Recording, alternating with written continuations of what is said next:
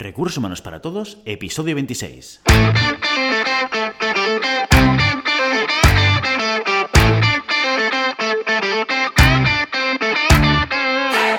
Bienvenida y bienvenido a Recursos Humanos para Todos, tu podcast semanal sobre recursos humanos.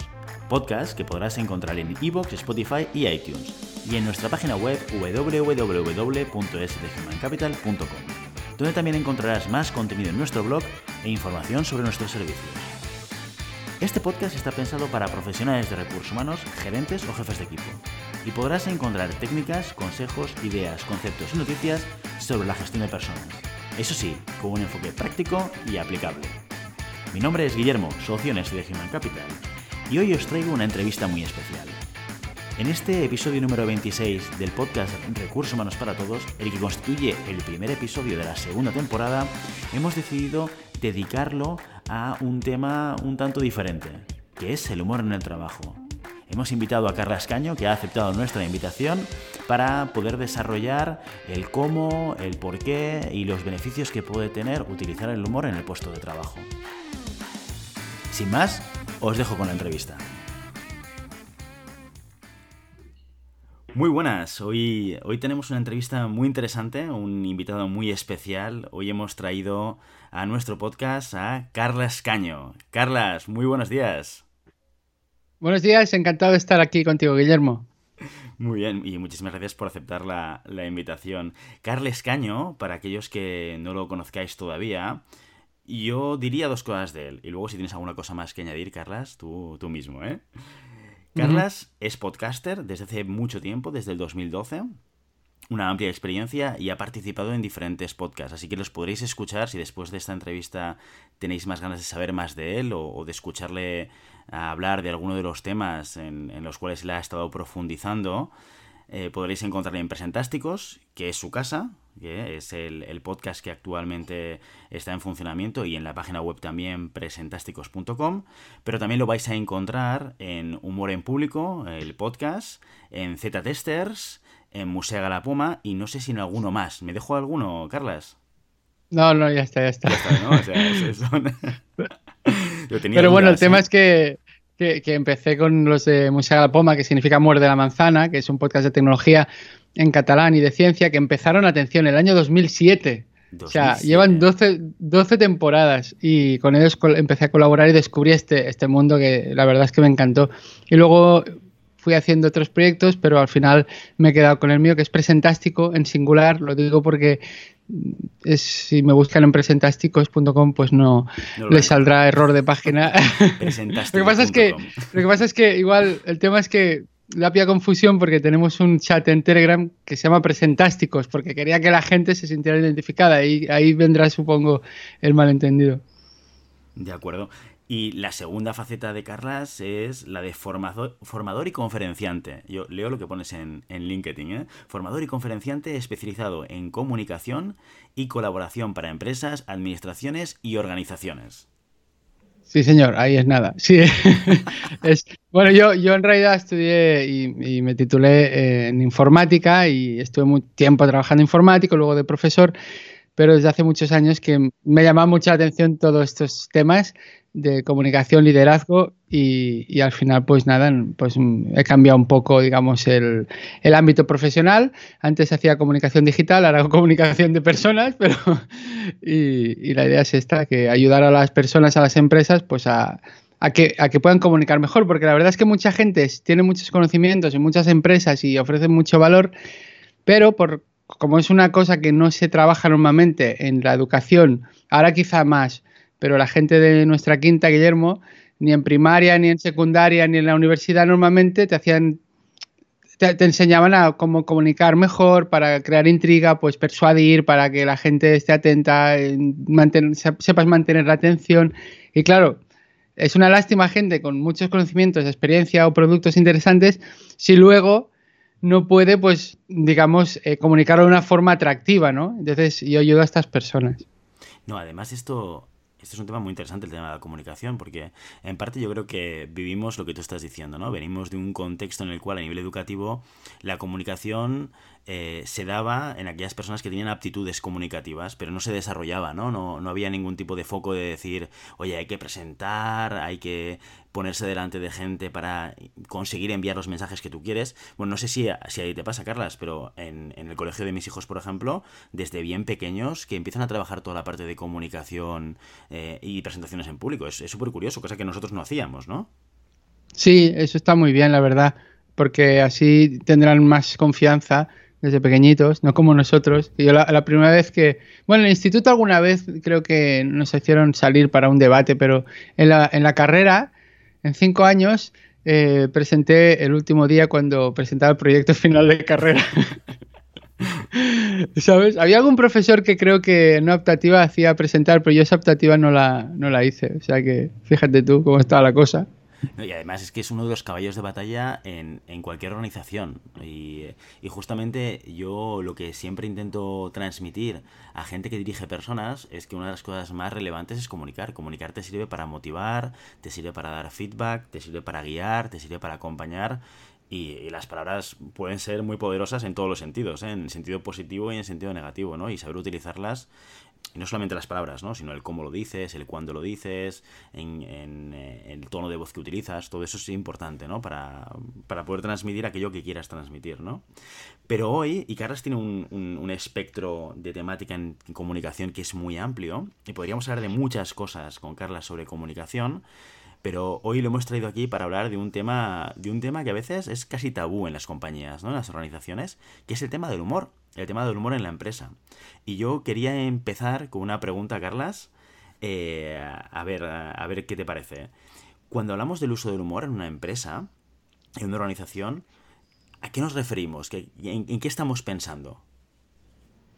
Bueno, claro, el tema es que humor puede dar pie a muchas interpretaciones, pero la idea es que en el trabajo no solo vayamos a hacer nuestras tareas, sino que encima lo podamos pasar bien.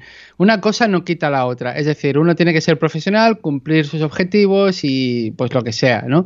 Pero, eh, y, cuando hay un problema grande y grave, pues igual no es momento, no hay, no hay cabida igual en todo el momento para el humor o para pasarlo bien, pero también es verdad que tampoco tiene que parecer eso un tanatorio, ¿me entiendes? Es decir, que, que puede haber un poco de de buen ambiente, de pasarlo bien. Y humor no significa que tengas que ser gracioso en el trabajo, que tengas que inventarte bromas o crear memes. Humor, humor significa, pues eso, vamos a tener un buen ambiente, vamos a pasarlo bien en los momentos en que podamos, para que la gente pues esté a gusto, porque al final estamos ahí, pues bueno, dicen que una tercera parte de nuestras vidas, no sé si tanto, pero, pero es mucho tiempo como para estar serio. Y el humor es algo humano que todos y todas tenemos y, y usamos en, nuestro día a día.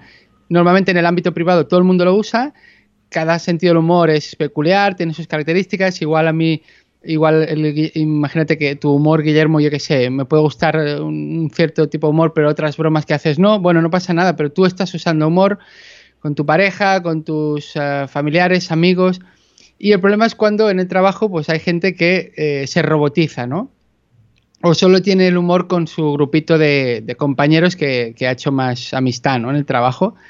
Y, bueno, eso está muy bien, eso hay que mantenerlo, pero también habría que incentivar otras formas de, estar a gusto en, la empresa, ya te digo, ¿eh? cumpliendo los objetivos y trabajando y cuando hay que ponerse serio, se pone en serio. Y esto creo que cada vez las generaciones más jóvenes, millennials y ahora que vendrán más de aquí poco los post-millennials, pues debido a todo el contexto, internet y todas redes sociales y todo esto, lo valoran más. Pero bueno, los de mi generación yo creo que también lo valoran, ¿no? Aunque podría ser que, tengamos concepciones o gente incluso mayor de, mucha seriedad, ¿no? ¿Cómo podemos usar el humor en la empresa? ¿Qué, casos concretos podemos, podemos ver? Porque hablas de uno que es la relación entre el grupo más afín, ¿no? Donde se puede generar ese, bueno, esas bromas, ese sentido del humor entre, entre las personas, pero por ejemplo, si yo soy jefe de un equipo, ¿de qué manera puedo utilizar el humor? ¿Y con qué objetivo? Bueno, si eres, si eres el jefe o la jefa, una cosa clave es eh, liderazgo por ejemplo o sea, mediante el ejemplo, ¿no? Que es al final lo que cuenta, ¿no? Que yo como padre y mi mujer como madre lo vemos un montón. Tú dices cosas, pero luego si no eres totalmente coherente con tu comportamiento, los críos se quedan con lo que haces. O sea, ante la duda, no te lo perdonan, la incoherencia, ¿sabes? Entonces, eh, si alguien está liderando, pues lo que diría yo es que tiene que crear, es quien crea el clima, es quien crea el ambiente. Y bueno, no solo de humor o pasarlo bien, sino incluso de confianza, de que la gente pueda decir lo que opine, aunque esté en contra o, es una cosa delicada, ¿no? Y que nadie lo señale, ni lo despidan, ni lo cambien de departamento, ¿no? Entonces, entre todas esas tareas, una sería crear un clima donde, donde haya pie para que cierta distensión, ¿no? Esto siempre hay que, eh, como todo en comunicación y el humor no deja de ser una forma de comunicación, hay que valorar el contexto. O sea, hay que valorar la empresa, el tipo de trabajadores, la cultura del país, no sé, eh, hay que valorar eso. Y a partir de ahí, pues bueno, pues eh, uno mismo, este jefe o jefa, puede empezar haciendo bromas, pero no es tanto buscar una broma que he visto en internet o voy a pensar una broma yo a ver si se ríen. Es más la actitud de, por ejemplo, reírse de uno mismo. Ese es un grandísimo recurso. Siempre una forma no peyorativa, porque al final eso ya es autohumillación, ¿vale? O sea que aquí también podemos... Eh, el, humor dicen que es dolor. No, es verdad y, y dolor. Sí. Entonces, si tú, cada persona, si busca, verá que, bueno, pues que tiene su verdad, su día a día, pues en una empresa que se dicta a, vender fertilizantes para, agricultores, pues tiene una realidad muy distinta a la que es una startup de una app para Android y iOS, ¿no? y luego el dolor, el dolor es también diferente. Es decir, ¿qué pasa? Nos han bajado las ventas, tenemos mucha competencia ahora de China o de no sé dónde. Entonces, o hay o entre marketing y, o entre comerciales y el, departamento técnico hay como el típico rifirrafe de sabes que vendéis toda la moto y luego no podemos hacerlo no pues uno puede empezar a, coger esas cosas y intentar un poco mm, quitar la importancia a través de un humor. Siempre muy importante de forma no peyorativa. Es decir si, si la víctima es alguien de tu compañía o si no, no hay que ir a hacer daño. O sea, hay muchos tipos de humor. Yo diría que en la empresa tendría que haber el humor blanco, que es aquel que no es, no es soez, no tiene cosas ni palabrotas, ¿no? Porque entiendo que, bueno, igual hay empresas que, no sé, se permiten esto, pero eh, hay humor negro, hay humor verde, hay humor, hay muchos colores del humor. Yo entiendo que el más adecuado sería el blanco, pero te puedes reír, puedes reírte de, de los problemas que tienes y de hecho está muy estudiado que el humor es un mecanismo que tenemos los humanos para, digamos, lidiar con el conflicto, para ver cómo afrontamos los retos. Es decir, el humor sirve para quitar tensión. Es decir, es una herramienta que, psicológica. Y si tú de alguna forma en tu empresa, digamos que en, los, en, el entorno formal mm, no lo permites, bueno, pues eh, la tensión va a estar ahí va a haber tensión, quizá la gente está en silencio o, quizá nadie dice nada ni se queja, no se queja delante tuyo, pero igual en el pasillo, en el café sí que se están quejando, ¿sabes?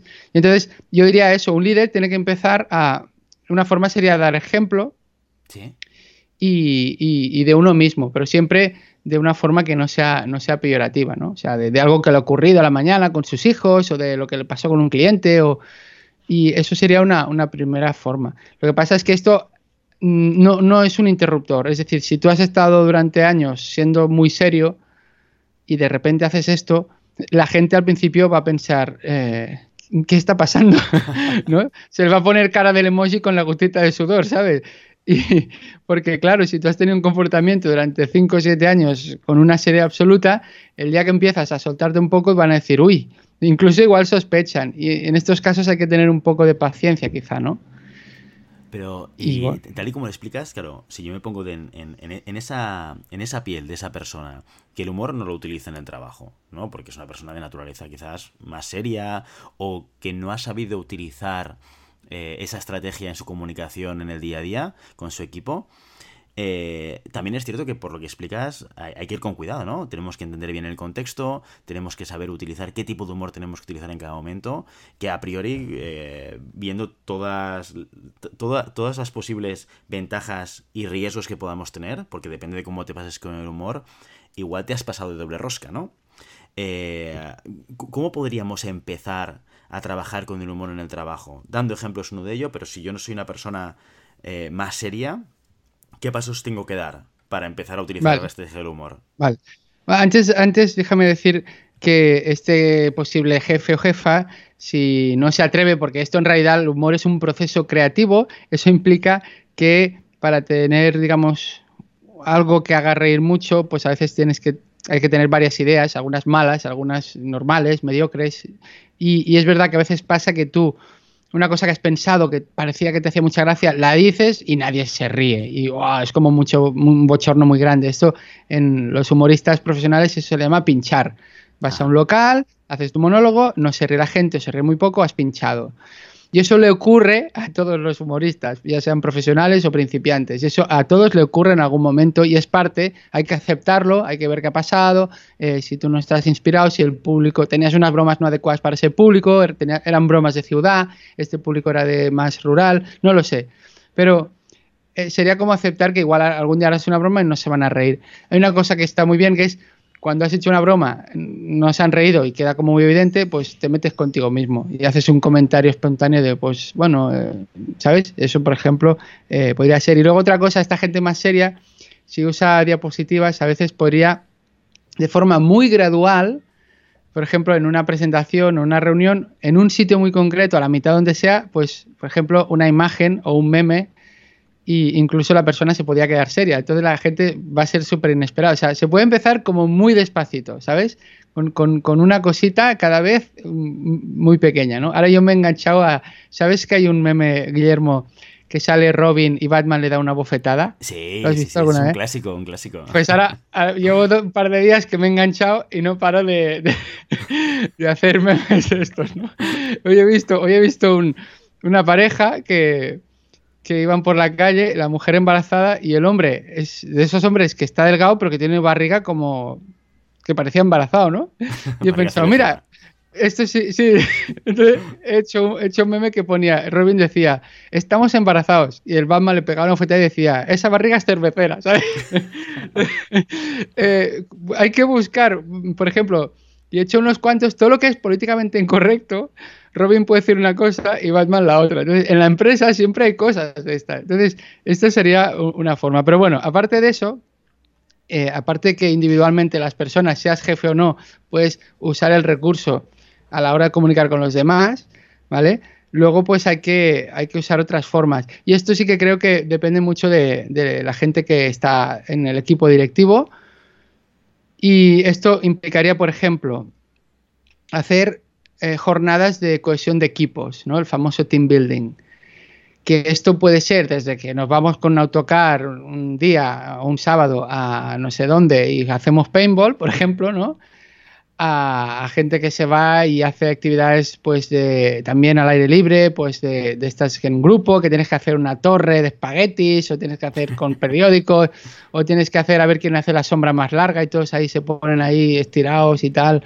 Y este tipo de actividades, eh, el juego, el juego en sí muchas veces eh, hace que te lo pases bien porque, bueno, hay conflictos y no sale, la gente se ríe para liberar ese conflicto. Entonces, simplemente mm, unas dinámicas participativas, unos buenos juegos elegidos, hace que la gente mm, se una, eh, puedes hacer que compita o no, eso depende de cada uno, ¿no?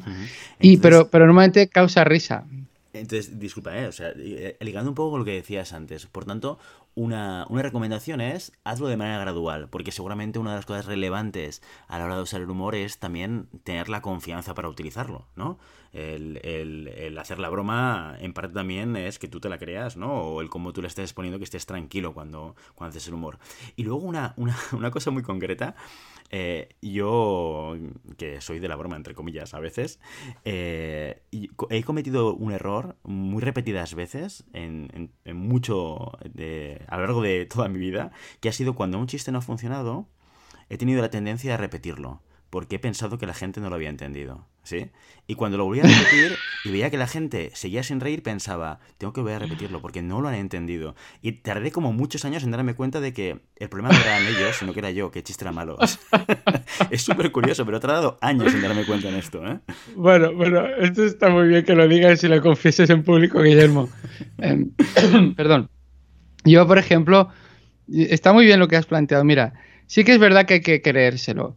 Aquí hay una delgada línea entre entre el típico fanfarrón que suelta chascarrillos malísimos y no le importa y el que nunca se atreve a decir nada, ¿no? Entonces, eh, si usas el humor, va, a haber veces que la gente no te va a reír y va a haber momentos de un poco de bochorno. Eso, eso va a ocurrir, hay que aceptarlo. Y yo siempre he tenido el humor como incorporado de serie desde pequeño. Y durante una época, em, cuando era profesor de formación profesional, pues eh, metía bastante humor, siempre. Siempre que he hecho formación o clases, siempre he metido humor. Lo que pasa es que al principio yo estaba más limitado en el tema de recursos.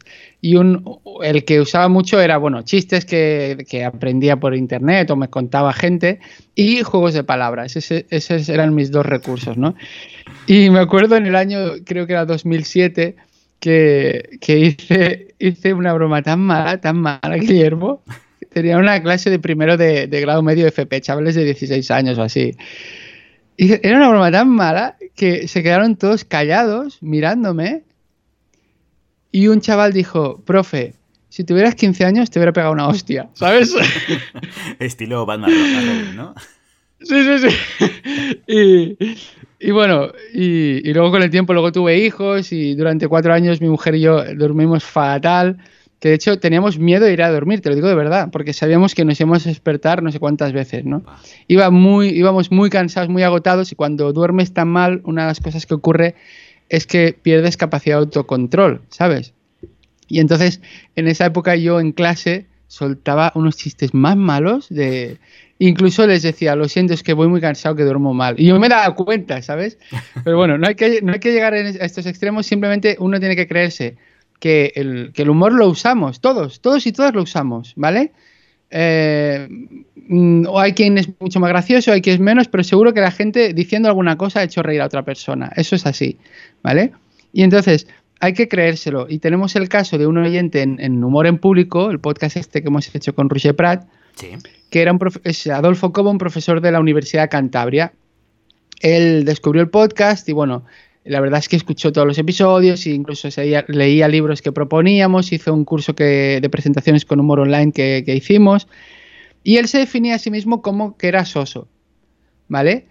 Y al cabo del tiempo hizo una, charla. Hay una cosa que se llama A Pint of Science, que es una cosa que se hace, creo, en mayo cada año por todo el mundo, en bares, para divulgar la ciencia. ¿Vale? Y son cosas que tienen que ser amenas y si pueden ser divertidas y participativas. Y a él, el año 2018 ya se lo habían propuesto. Él ya estaba escuchando el podcast, pero no se atrevió.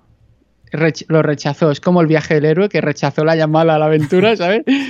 Y al cabo del año, se bueno, en junio hizo el curso Presentaciones con Humor y tal. Y entonces al año siguiente ya está, estaba esperando a que llegara el Pint of Science para hacerlo. Y, hizo la charla. Y si, puedes, si puedes la, la ponemos en, en las notas del programa y la verdad es que habla de la fibra óptica, es divulgativo, explica cosas, eh, digamos, técnicas, pero a nivel divulgativo y, hay mucho humor. Y entonces él nos dijo que él lleva más de 25 años o así eh, ejerciendo de, profesor, creo, o bueno, está trabajando, ¿no? Dice, han sido los 15 minutos de, los 15 mejores minutos de mi carrera profesional. ¿Sabes? Que cuando Roger lo escuchamos era como, oh, oh Dios mío, ¿sabes? O sea, increíble. Y él nos dijo que cuando hace reír a la gente, sobre todo con carcajadas, que eso engancha mucho, que quiere, quiere hacerlo más. Entonces, explico este caso para que la gente se dé cuenta de que él, su concepción de sí mismo era la de Soso, ¿sabes? Sí.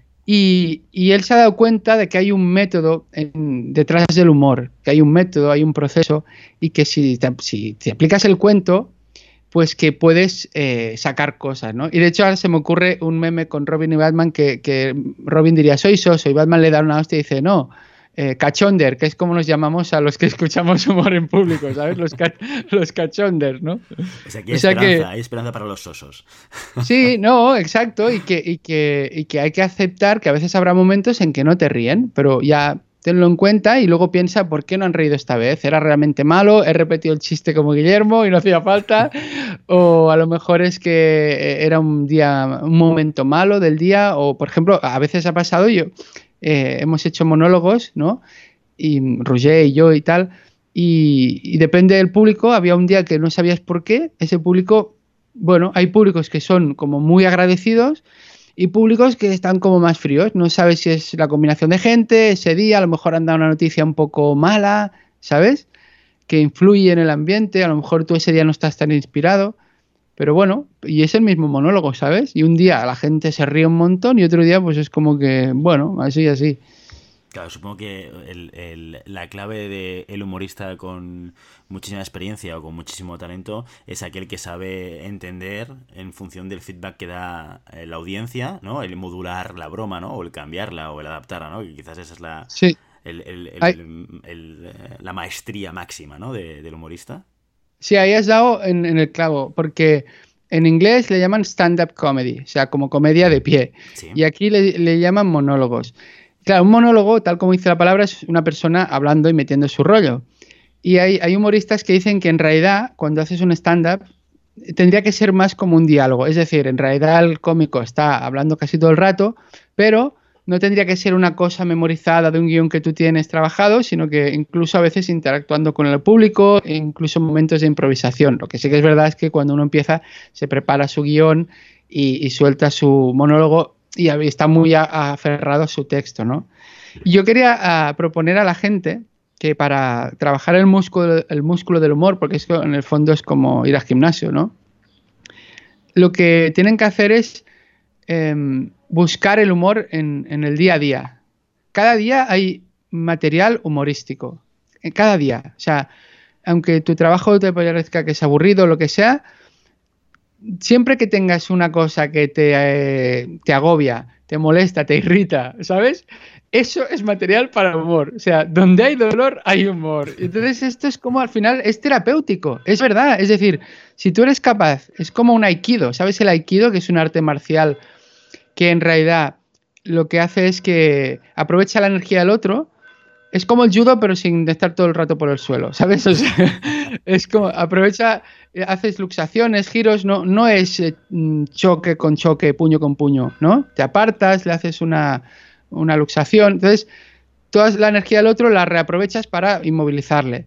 Entonces, tú puedes hacer un aikido emocional con el humor, es decir, una cosa que te cabrea, que te irrita, que te molesta, Igual en el mismo momento no, ¿eh? Pero igual cada un rato o por la tarde o al día siguiente puedes pensar, bueno, esto que ayer me puso de los nervios, lo apunto en un papel o en unas notas del móvil y ahí hay, es una fuente maravillosa de humor. Y encima, si eres capaz de reírte de eso, es como terapéutico, o sea, realmente va muy bien. Y, esto con la práctica lo vas haciendo cada vez más. Y la verdad es que esto lo puede hacer uno individualmente a nivel de su vida o, o se puede empezar a hacer en el lugar de trabajo. Insisto, es muy importante que no tengas eh, la víctima de tu humor no sea que no seas peyorativo, ¿no? Que sea una cosa como, como de buen rollo. Entonces, eh, hay que capturar el humor. En cualquier momento del día eh, puedes, mira, fíjate, yo esta mañana que he a dejar a la niña en, un sitio que hacía manualidades, pues he visto esta pareja con las barrigas y se me ha ocurrido lo de el meme este, ¿no? Y hay momentos que con tus hijos te pasan cosas. Entonces, todo esto, apuntarlo, como te vaya mejor. Yo a veces lo hago en libreta, porque voy con libreta, pero si no en el Google Keep. Y es verdad que muchas veces he apuntado cosas que no he usado. Eso es así.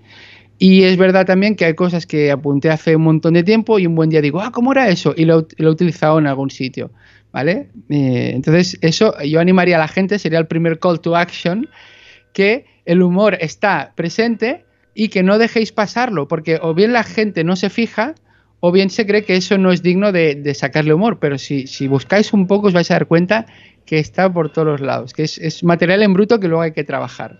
No, además es un reflejo también, un poco lo que tú dices, ¿no? De superación, ¿no? Cuando tú eres capaz de reírte de algo que te ha pasado, que te ha provocado dolor, de alguna manera estás trabajando la superación de ese momento y, y luego también de autoestima, ¿no? O sea, si eres capaz de reírte de ti mismo, eso con esa línea que tú marcas, ¿no? De, de no ser peyorativo, también lo que estás haciendo es reforzar tu autoestima. Si eres tú lo primero que puedes poner encima de la mesa tus debilidades o, aquellas cosas que no te hacen sentir 100% cómodo, es un, es un paso o es una demostración de que estás haciendo pasos hacia la superación, hacia reforzar tu autoestima, con lo cual tiene muchos beneficios. Déjame recuperar una cosa, un tema que, hemos tocado hace un rato, que tiene que ver con eh, el uso del humor como cohesionador de equipos, ¿no? Yo sé que tú has trabajado eh, para alguna empresa el ayudarles a introducir el humor en algún evento suyo. ¿De acuerdo? Y me gustaría que nos explicases cómo lo has hecho. Vale, sí, una empresa, es que no sé qué te refieres especialmente. Había una que era una cohesión de equipos, una jornada, y otra que era que tenían que hacer un evento online.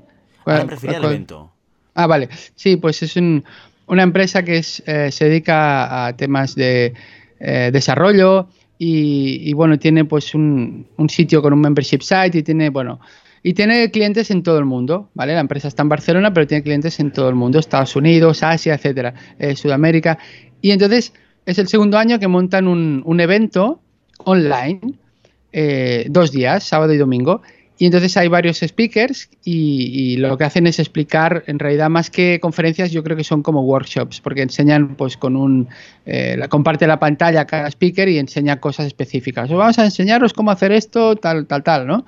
Y entonces están 40 minutos, pero claro, son cuatro speakers un día, cuatro speakers otro día, y ellos necesitaban pues hacer lo que se llama en inglés de maestros de ceremonias, es decir, la persona que presenta. La persona que presenta al principio, al final y entre cada speaker. Entonces me, llamaron para que les ayudara a, bueno, a cómo hacían esta presentación. Entonces estuvimos una mañana hablando y les di muchas ideas que luego aplicaron, ¿no? Que, pues por ejemplo, pues como eran un, hombre y una mujer que presentaban, les dije, podéis jugar al juego típico de que uno tiene un rol y, por ejemplo, el, hombre se hace un poco el despistado y la, mujer pues es como la más, la más espabilada, ¿no? Ah. Entonces, esto, por ejemplo, esto da, se hace mucho, es un clásico, ¿no? Crear, crear como roles un poco antagónicos y entonces pues uno empieza así y dice, no, no, ¿cómo que tal? Si esto es así, ah, vale, vale, ¿no? Y luego, pues, eh, un recurso que se llama el, callback. El callback es cuando has hecho una broma y al cabo un rato la vuelves a mencionar, pero en otro contexto. Esto funciona súper bien. Entonces, pues, pues ideas de callback. Eh, luego les dije para presentar cada, cada eh, speaker, pues bueno, me enseñaron el programa y dije, ah, pues mira, este va a hacer a explicar una cosa de reconocimiento facial con una Raspberry Pi. Ah, pues sabéis la noticia, no sé si la sabes tú, Guillermo, que hay varios móviles como el iPhone y como Samsung y otros que tienen reconocimiento facial. Sí. Y que tú te pones, entonces si sales tú, pues se desbloquea, ¿no? Sí. Pues hubo un, hombre que se aburría, supongo, se, hizo una representación de su cara con una impresora 3D, ¿vale? Ajá. y entonces se ve que con esa, con esa cara en 3D todos los móviles eh, pasaron cosa que no deberían haber hecho, menos el iPhone 10, ¿sabes? Ostras.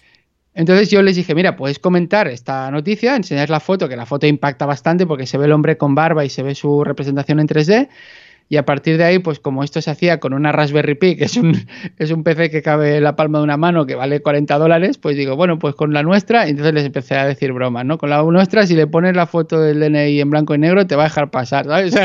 O sea, claro, o sea, es buscar algo relacionado, ¿no? Es buscar algo relacionado con lo que va a decir el speaker y tú tienes que presentar un poco qué va a hacer, pues intenta buscar algo como una noticia reciente, lo exageras. Entonces, estuvimos trabajando este tipo de cosas y, bueno, la verdad es que eh, bien, bien, salieron muchas ideas y, no, la verdad es que me dijeron, dije, ¿cómo ha ido? Bien, bien. Y tenemos que quedar para que me lo dije mal, porque están muy ocupados y, cuando le, escribo por WhatsApp, pues es como, no me dice casi nada, pero, pero me dijo que había salido bien. O sea, este son el, tipo de cosas para las cuales te podemos llamar a Carlas, ¿no? Si montamos un evento, el típico evento de empresa, eh, que, es, puede ser bianual o puede ser anual, o, o eventos específicos quizás de Navidad, queremos introducir el humor, ¿te podemos llamar para que nos asesores, Carlas? Sí, hombre, claro, gracias, hombre, por, por la promo. no, hombre, porque esto es muy interesante porque no es tan evidente que la gente lo sepa hacer. ¿no? El, el, hecho de tener al lado a alguien que conozca los recursos, porque muchas de las cosas que te está explicando ahora, por ejemplo, a mí me suenan cuando me lo explicas, el callback, me dices callback y yo no sé lo que es, pero cuando me dices es la utilización de una broma pero luego en otro contexto diferente, que no es lo mismo que repetir el mismo chiste, ¿eh? Ya entiendo que no, es lo mismo. ¿eh? Mira, ¿ves? Ahí has hecho un callback, tú.